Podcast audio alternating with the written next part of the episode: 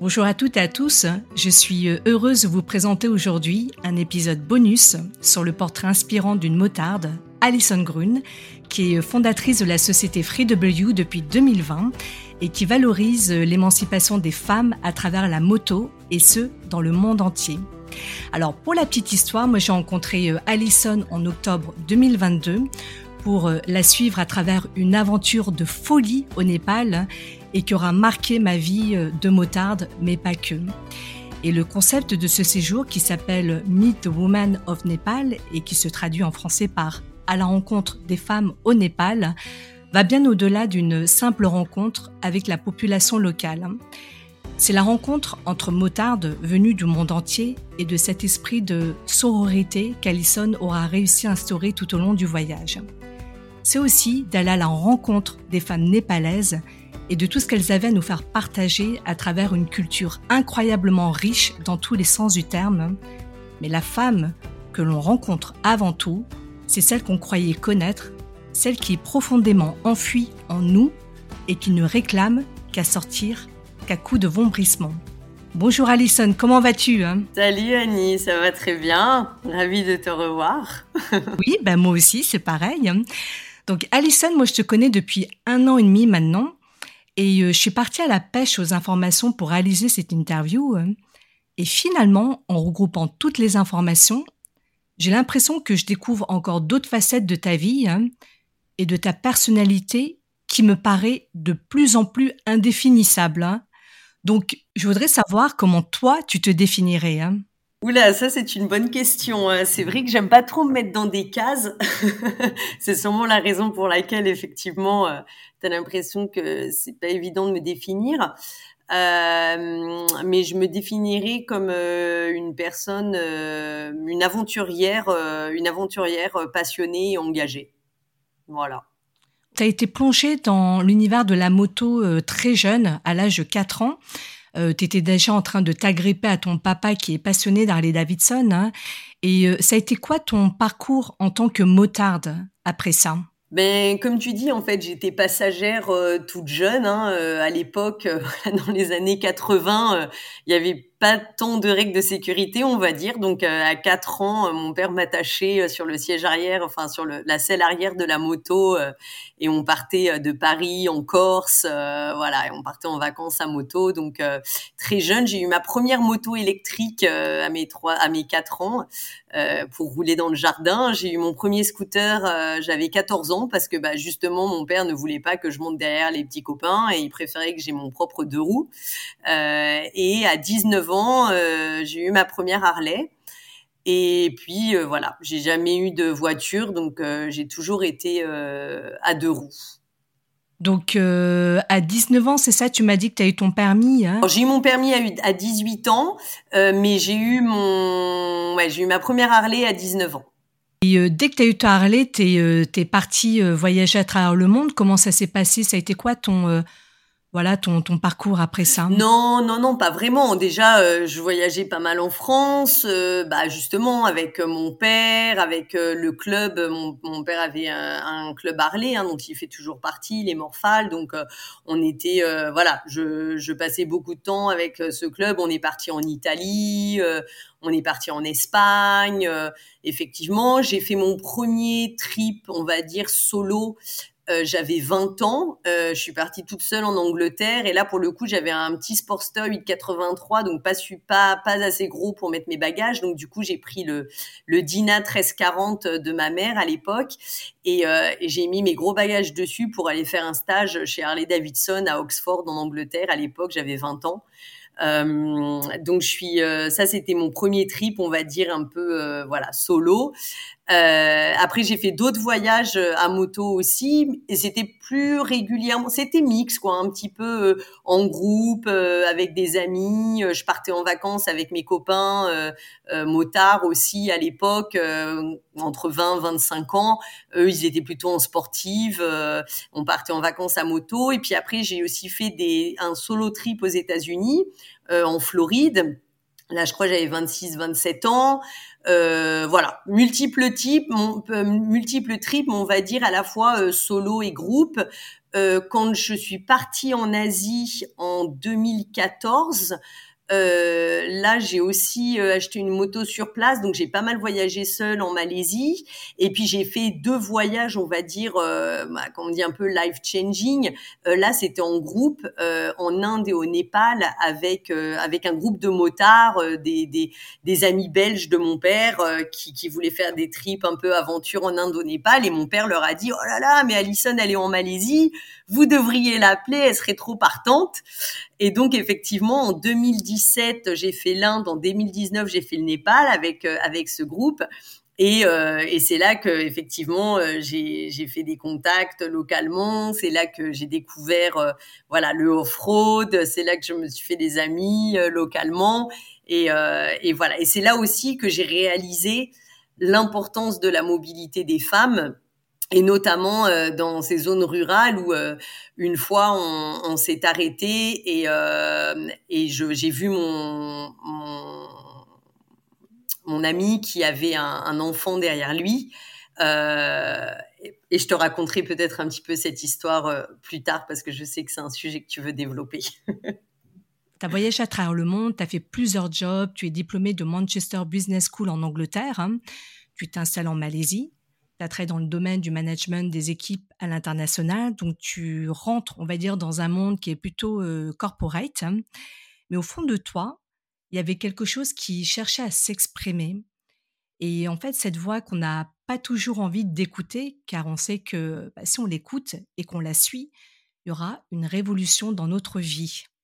Et toi, ta voix, ça a été l'entrepreneuriat, c'était quoi le déclic qui te dit OK, allez hop, moi je fonce, je me lance hein? Bah écoute, euh, tu l'as très très bien exprimé.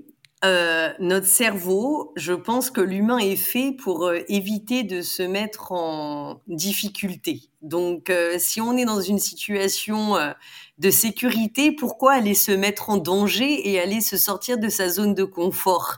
Voilà.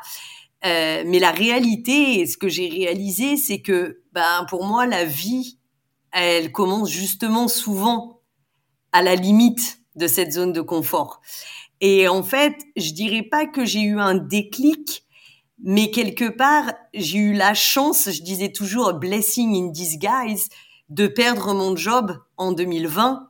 Euh, et, finalement, la perte de ce job, euh, juste à l'entrée du Covid, a été une opportunité finalement pour moi de me poser la question et de me retrouver dans le vide où là j'avais vraiment un choix.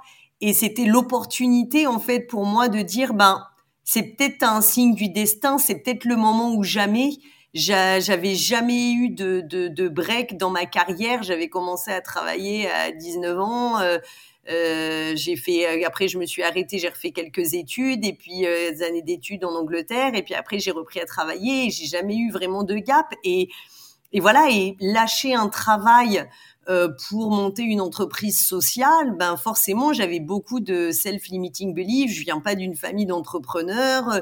J'avais une sécurité de l'emploi, une bonne situation, expatriée en Malaisie. Qu'est-ce que j'allais abandonner mon job pour euh, pour faire une entreprise euh, sociale et suivre ma, ma mission de vie quoi? C'était un peu fou. Et en fait, ben la, le destin a choisi pour moi. Et, euh, et le fait de perdre mon job, ça a été un peu le déclic. Et ça m'a permis de me poser de vraies questions. Et honnêtement, en étant en plus seule à l'époque euh, en Malaisie euh, pendant le confinement, pendant trois mois, euh, sans job, dans mon appartement, ben voilà, j'ai eu la chance d'avoir un petit peu eu le temps de réfléchir sur ce qui était important dans ma vie, quoi, et, et ce que j'avais envie d'en faire. Comment est né le projet de Meet the Woman of Nepal hein? Alors en fait, bah justement, au moment où j'ai perdu mon, mon travail, euh, je suis partie. Euh, J'avais prévu de toute façon un, trip au Népal euh, parce que justement, comme je te disais, suite à mes précédents voyages, j'avais vraiment connecté avec l'équipe locale et j'avais prévu de partir une semaine faire du bénévolat, voilà, au Népal. Et donc, bah, je venais de perdre mon job, mais donc j'y suis tout de même allée. Et effectivement, je discutais avec mon, mon ami localement, Souchante, et qui me dit mais Alison, on aimerait bien, est-ce que tu peux emmener d'autres clients pour qu'on fasse des aventures à moto, etc. Et moi, un petit peu euh, sur le ton du mot, je dis bah oui, mais bon, euh, ce serait bien d'avoir des guides touristiques femmes parce que euh, moi je veux bien t'emmener des copines et euh, je pense que tu vois euh, les road trips qu'on a fait j'ai bien aimé mais on n'a pas partagé avec les femmes locales. Moi j'avais envie de leur parler j'avais envie de comprendre comment elles vivaient et, et j'adore le côté aventure mais j'aurais bien aimé prendre plus mon temps et apprendre à connaître les népalaises quoi les femmes népalaises parce que je les trouve vraiment inspirantes et je les trouve d'une force spirituelle et physique et euh, voilà, j'aimerais euh, voilà. Et je, leur, et je lui dis, il nous faut des guides touristiques euh, à moto femmes pour, pour faciliter ces interactions. Et là, il me dit, oh, mais ça n'existe pas. les femmes ici, elles conduisent pas les motos et surtout pas des grosses motos et pas des guides touristiques. Et c'est parti de là. Et parce que, bah voilà, je, je me suis dit, j'aime pas ce qui n'est pas possible. Un peu sur un pari, j'ai dit, bah écoute, moi, je veux bien t'emmener des clientes, mais si on trouve des guides, euh, des guides féminines. Et c'est un petit peu, euh, voilà, c'était un petit peu l'histoire de base, bien sûr. Hein, c'est beaucoup plus compliqué que ça, mais en tout cas, ça a été l'histoire du, un peu le déclic de Meet the Woman of Nepal et, comment ça a commencé, quoi. Mais c'est incroyable parce que euh, c'est parti presque sur un défi. Hein. Donc, enfin. qui, qui, a fait justement que ce projet a pu se concrétiser. Et malheureusement, en fait, c'est tombé en pleine période Covid, non le, justement ce, projet, en tout cas euh, sa concrétisation hein. Comment tu as géré justement ça? Tout à fait. Donc c'est si tu veux l'idée a, émergé en 2020 et, euh, et après donc euh, l'idée c'était de dire bah voilà on va trouver des femmes locales qui veulent nous emmener voyager et si tu veux j'étais assez centrée sur voilà emmener des, des femmes partout dans le monde expérimenter euh, l'aventure enfin que j'avais vécue et partager cette aventure avec elle et euh, en s'appuyant sur euh, sur des femmes locales qui puissent nous faire vivre ces expériences. Et, et en fait ça m'a fait réaliser qu'effectivement ben pour qu'on puisse vivre ça il y avait peut-être quelque chose à faire aussi euh, bah, avec les femmes locales parce qu'effectivement il y en avait qui étaient intéressées mais qui savaient pas forcément conduire ou euh, c'était pas forcément il fallait un peu challenger le statu quo euh, dans dans le domaine du tourisme dans le domaine de la moto.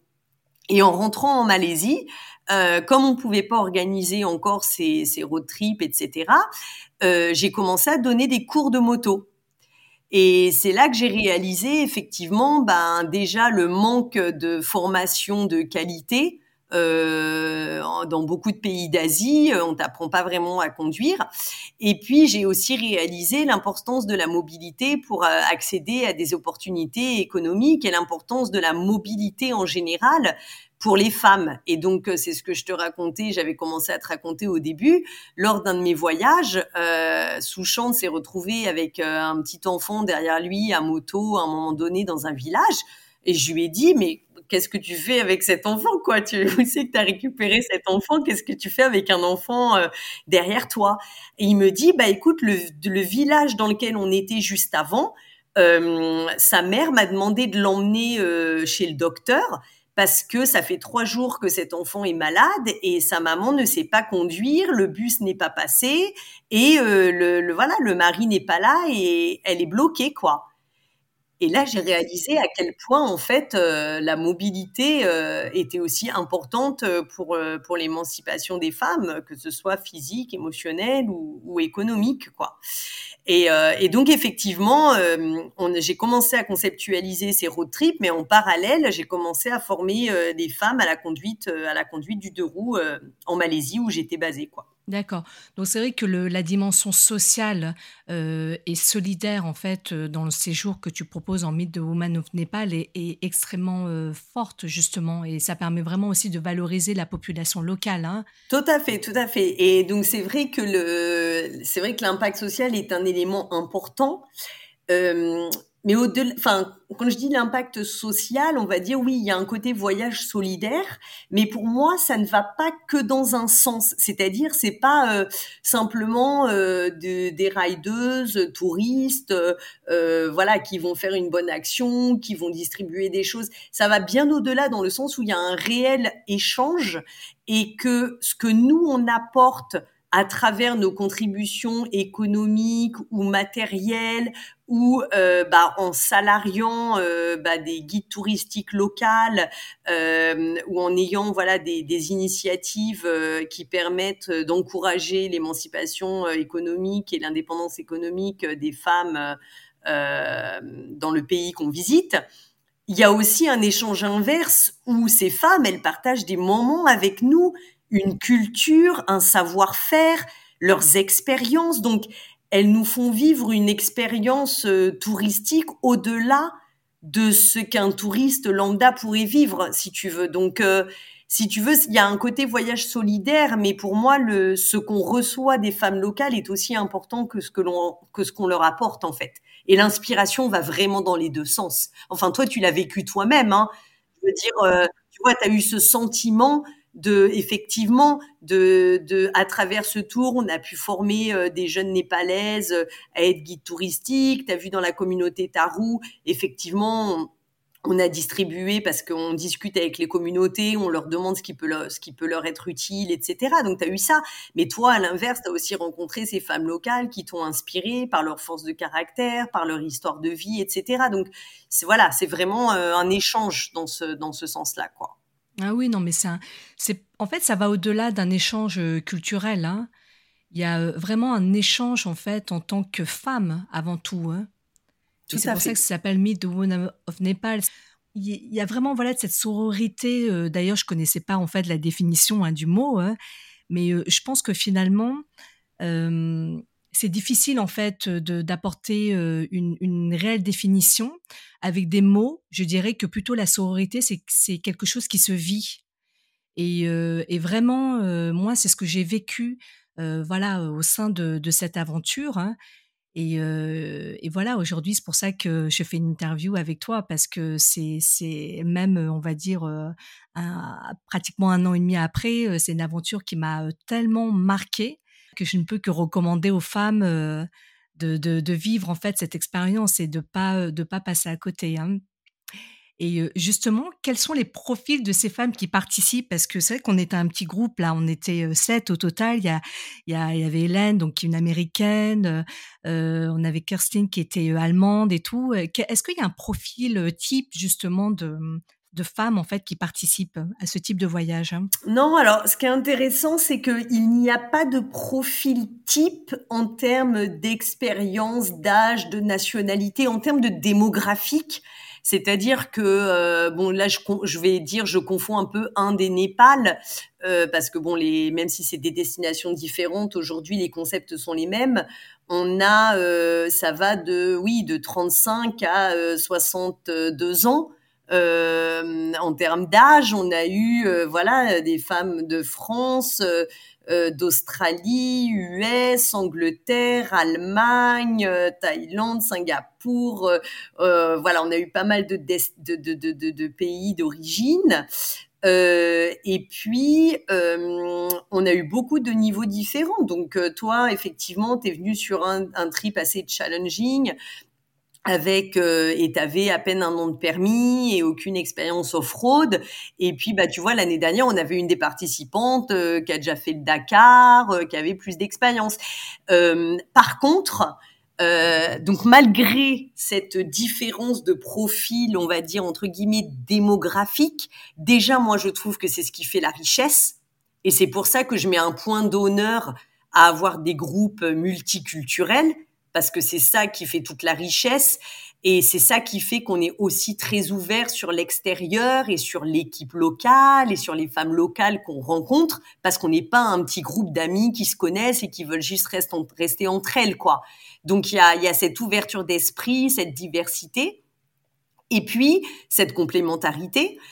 Par contre, ce qui fait, c'est, je pense aussi, qu'on expérimente ce sens de, ce, sens de, sororité, c'est parce que on a toutes quand même un point commun, c'est cette envie, un, de sortir de sa zone de confort, de faire quelque chose qu'on n'aurait pas forcément fait avec euh, notre compagnon ou notre groupe d'amis motards ou, euh, d'autres copines, euh, voilà. Donc souvent il y a cet aspect, ben je peux pas forcément, j'ai pas tellement de gens avec qui faire ce type de voyage et j'ai envie de me sortir de ma zone de confort et faire quelque chose un petit peu d'extraordinaire.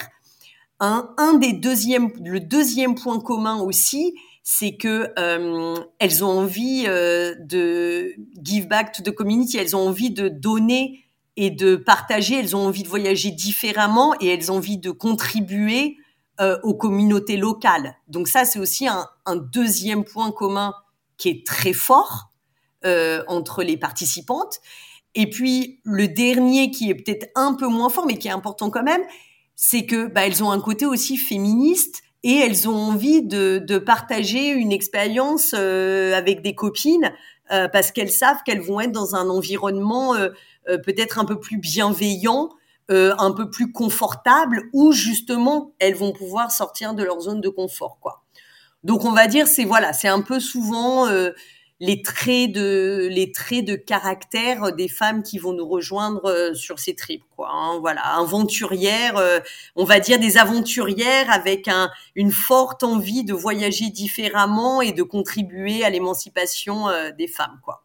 Donc il y aura un séjour en fait au Népal du 13 au 26 avril 2024 hein, et du 16 au 29 octobre 2024 également quels sont les freins que les femmes peuvent avoir euh, pour participer à ce type d'aventure? Alors, effectivement, je vais dire les trois freins principaux sont les compétences, le temps et l'argent. C'est ce que j'entends en général euh, le plus souvent. Euh, donc les compétences, ça peut être, euh, enfin je dis compétences, capacité physique, ça va être aussi bien les compétences de conduite que la capacité, l'endurance physique. Euh, donc ça, souvent, c'est un des freins. Euh, le temps et l'argent. Euh, voilà, en tout cas, c'est les freins qui sont souvent exprimés. La réalité, mais bon, ça, je suis peut-être biaisée, mais là, c'est de l'expérience et aussi d'avoir vu quelles sont les femmes qui ont finalement, qui ont finalement participé à ces tripes. En général, c'est surtout des croyances limitantes euh, parce que regarde, toi, la première, euh, je veux dire, euh, c'est pas comme si tu des économies à non plus pouvoir. Euh, c'est pas comme si tu n'avais pas d'autres choses dans lesquelles dépenser de l'argent. C'est pas comme si tu n'avais pas une famille ou des enfants ou un compagnon euh, avec qui tu avais envie de passer des vacances. C'est pas comme si tu n'avais pas de job. Et au niveau de la santé, euh, de la même façon, tu n'étais pas dans les meilleures conditions et et t'avais jamais roulé en off-road. Donc tu vois, et pourtant tu l'as fait. Donc tu vois, c'est pour ça que les on va dire, il y a les freins théoriques et c'est pour ça que j'appelle ça les excuses entre guillemets qui reviennent le plus souvent. Mais la réalité est que si tu écoutes vraiment ton cœur, si tu écoutes vraiment cette âme un petit peu sauvage au fond de toi euh, et que tu as des rêves, euh, à un moment donné, il faut prendre un, une première action et le reste découle. Euh, on trouve toujours des solutions au niveau du temps, de l'argent et des compétences. Et euh, mais effectivement, c'est vrai le fait d'être entre femmes, euh, des fois ça ça fait sauter un petit peu des barrières, notamment sur la partie compétences où elles se disent voilà, au moins, euh, je, voilà, j'ai moins la pression euh, que de suivre un groupe de mecs qui va peut-être être, euh, qui va vouloir peut-être aller plus vite, voilà. Mais comme, comme je te dis, ça veut rien dire, hein, parce que des fois, tu as des femmes très expérimentées aussi qui ont envie d'aller plus vite, voilà. pour moi, c'est un peu, c'est plus des excuses que des vrais freins, on va dire. Non, mais je suis d'accord avec toi, et surtout bah, comme j'ai participé en fait au, premier au premier voyage hein, et euh, ce qui m'avait vachement plu, on va dire dans ton euh, dans ton discours, hein, c'était alors qu'il n'y avait pas forcément de, de, notion de compétence réelle à avoir, hein, mais que c'était surtout une question de volonté et euh, de désir en fait de, de se dépasser. Et franchement, c'était ça qui qui m'a qui m'a donné le déclic, si tu veux, de me dire, ok, bon bah moi, ça me faisait que un an de, permis. Hein, euh, et euh, je me sentais pas forcément euh, non plus euh, super à l'aise en fait sur route, mais je me projetais déjà en fait de faire du off-road. Hein, et, et, effectivement, j'avais pas non plus une condition physique voilà optimale, hein, et j'avais pas non plus un porte-monnaie voilà on va dire vraiment des, des, moyens de, folie pour pour faire ce voyage. Mais mais quand même, il y avait quelque chose qui me disait non, il faut que tu fonces parce qu'il y avait un caractère assez exceptionnel en fait dans dans, ce road trip hein, et je l'ai jamais regretté parce que parce que pour celles qui se disent bon ben en fait oui d'un point de vue financier etc hein, je pense que c'est juste une question de priorité à avoir hein. Et bah il y a des gens qui vont prioriser bah, d'autres choses, de faire des travaux à la maison, etc. Moi, j'ai juste envie de dire bah, que la vie est courte, on ne sait jamais ce qui peut se passer. Moi, je suis la, première à le témoigner. et que parfois, il y a des priorités à avoir dans la vie. Et, pour moi, le voyage en fait partie. Et notamment, en fait, le voyage dans ces types de conditions. Parce que pour moi, les souvenirs n'ont pas de prix. Les souvenirs de dépassement de soi n'ont absolument pas de prix.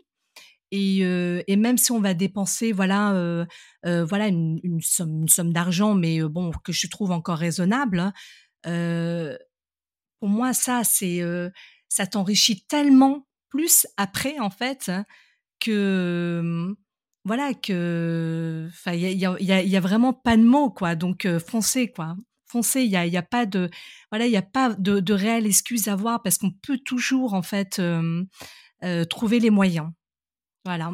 Tout à fait. Et ce que je voulais dire aussi, c'est je ne veux pas par contre d'évaluer le fait qu'il faut des compétences et que je dis pas que c'est un ride facile et je dis pas que n'importe qui peut le faire.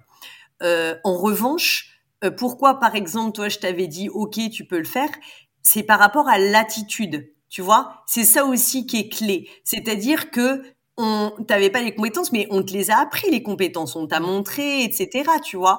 Mais c'est aussi une question et franchement, faut avouer les premiers jours, euh, voilà, t'es tombé plein de fois et Sabrina, elle disait tout le temps, oh là là, mais je sais pas comment elle fait, elle a une, quelle, quelle, quelle, qu'est-ce qu'elle a une bonne attitude, Annie, parce que moi, ça fait longtemps, j'aurais jeté la moto et, et voilà, c'était fini, tu vois.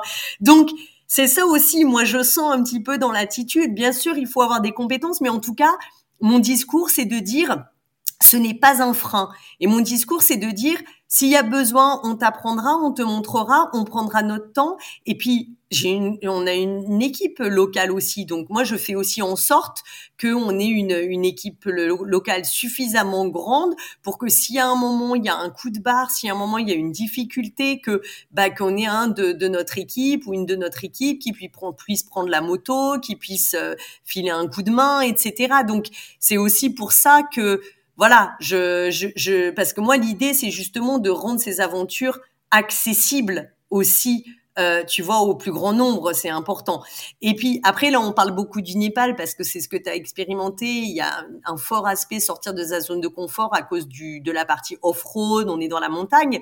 Mais par exemple, tu vois, en Inde, Là, on a aussi un autre trip en Inde. Euh, ça, c'est plutôt début octobre, du 1er au, du 1er octobre. au 13 octobre. On a fait le voilà, on l'a, on a fait le premier là en 2023. Là, c'est que du, c'est de la route cimentée. Donc, sortir de sa zone de confort euh, en Inde, dans le Telangana, là, ça va être plutôt parce qu'on va beaucoup dans des zones rurales, que on va dans des endroits qui sont pas du tout touristiques, où l'hébergement c'est pas toujours euh, de la qualité, euh, voilà, c'est parce qu'on va vraiment dans les zones rurales et, et des fois il y a un moment on va camper, enfin voilà. Mais par contre en termes de compétences de moto, c'est pas forcément là voilà le challenge sortir de sa zone de confort va être plutôt autour de voilà de de, de, des infrastructures touristiques de la nourriture euh, voilà épicée qui peut voilà ça va être ça un peu le challenge en Inde. Alors que bah au Népal le challenge ça va être plutôt euh, le riding skills quoi les, les compétences de conduite. Donc tu vois c'est voilà on, on essaie d'en avoir aussi un petit peu pour tous les goûts mais toujours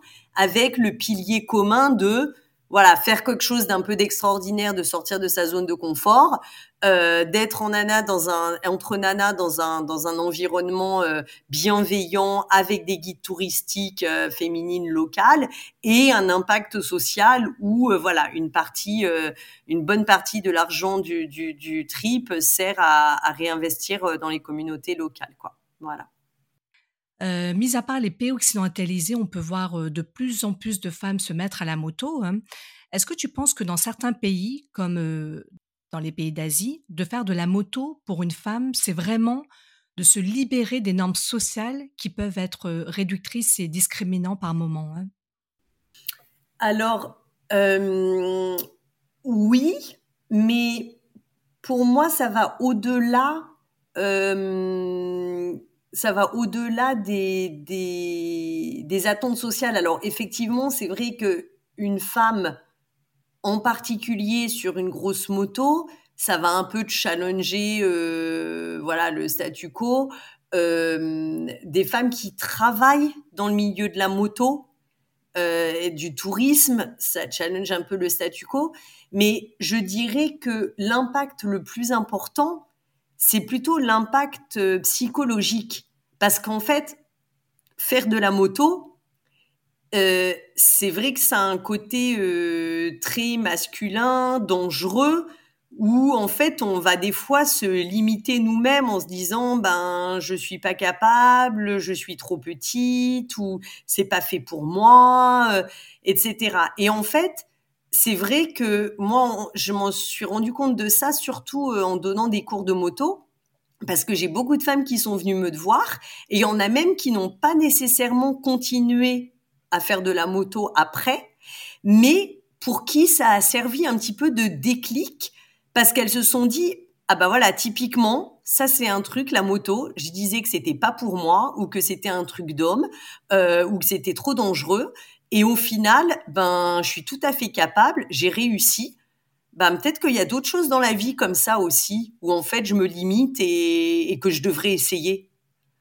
Et, donc voilà je pense que pour moi la moto c'est vraiment euh, c'est en sens que c'est un véhicule très intéressant parce que effectivement dans, dans le psyché des gens et socialement c'est un ça ça il y a beaucoup de stéréotypes et, euh, et d'avoir plus de femmes dans la moto effectivement ça permet de favoriser un peu la diversité l'inclusion et de challenger un peu le statu quo mais l'impact euh, sur euh, l'émotion et l'impact sur le psyché interne, pour moi, est aussi important, sinon plus, que, euh, que le, le que l'extérieur, quoi. Mais en tout cas, ça donne, ça, ça donne l'opportunité, si tu veux, moi, en ayant des trucs, en ayant des formations euh, euh, woman-led ou en ayant des road trips woman-led, c'est juste une façon de donner l'opportunité à des femmes de tester quelque chose et de sortir de leur zone de confort. Parce que comme je te dis,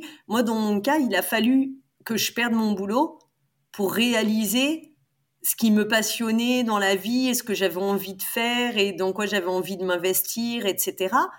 Euh, et je trouve ça dommage d'attendre en fait. Parfois, on attend un drame. Euh, comme toi aussi, tu t'es décidé de faire certaines choses parce qu'à un moment, tu as eu une réalisation. Ou moi, en 2019, pareil, j'ai eu un accident d'avion ça m'a fait un petit peu relativiser en me disant oh là la vie elle est elle peut s'arrêter du jour au lendemain donc j'ai pas envie de dire à chaque fois plus tard plus tard plus tard je ferai ça et, et j'ai envie en fait chaque jour de me réveiller en me disant euh, ben que je suis heureuse de ce que je fais et que je suis à ma place et que si demain honnêtement si demain je mourrais j'aurais aucun regret quoi je mourrais mais trop heureuse tu vois et ça juste ce bonheur de pouvoir se dire ça chaque jour je pense c'est c'est hyper important.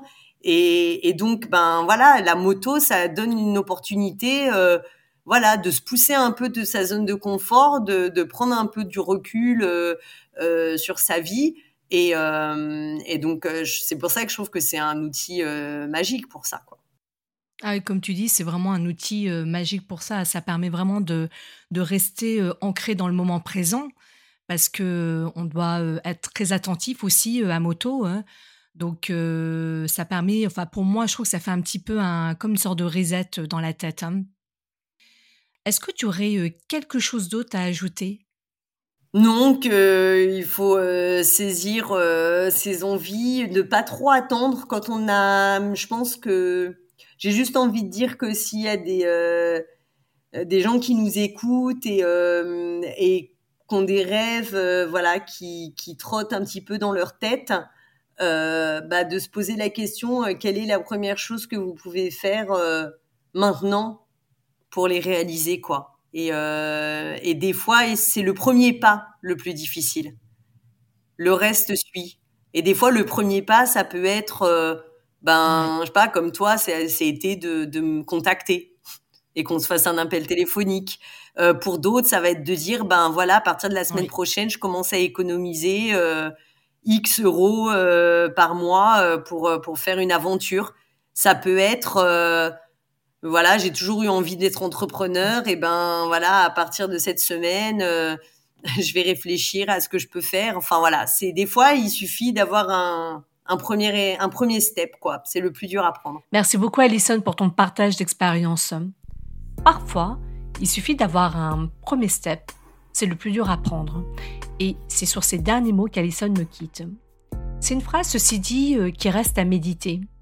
Et vous, dans la vie, est-ce qu'il est généralement difficile de faire ce fameux premier pas pour un projet qui vous tient à cœur? Si oui, j'ai constaté généralement que c'était souvent lié à la peur. Dans ce cas, de quoi avez-vous peur? De bousculer des fondations que vous pensez être solides? Du regard de l'autre? De briller? Ou tout simplement d'échouer? Parfois, l'honnêteté que l'on peut avoir envers soi-même permet de se poser des bonnes questions et de réorienter nos vies. En attendant vos réflexions à ce sujet, je vous invite à regarder le court métrage sur ce trip au Népal et qui a remporté le troisième classement parmi une quarantaine de films sélectionnés au Festival des Deux Roues à Lyon l'année dernière. Je vous invite également à aller sur le site web d'Allison, freew.co. Vous trouverez tous les liens dans mon descriptif. Si vous avez aimé ce motocast, eh bien, ce serait adorable de votre part de le faire partager vos proches et amis. À bientôt!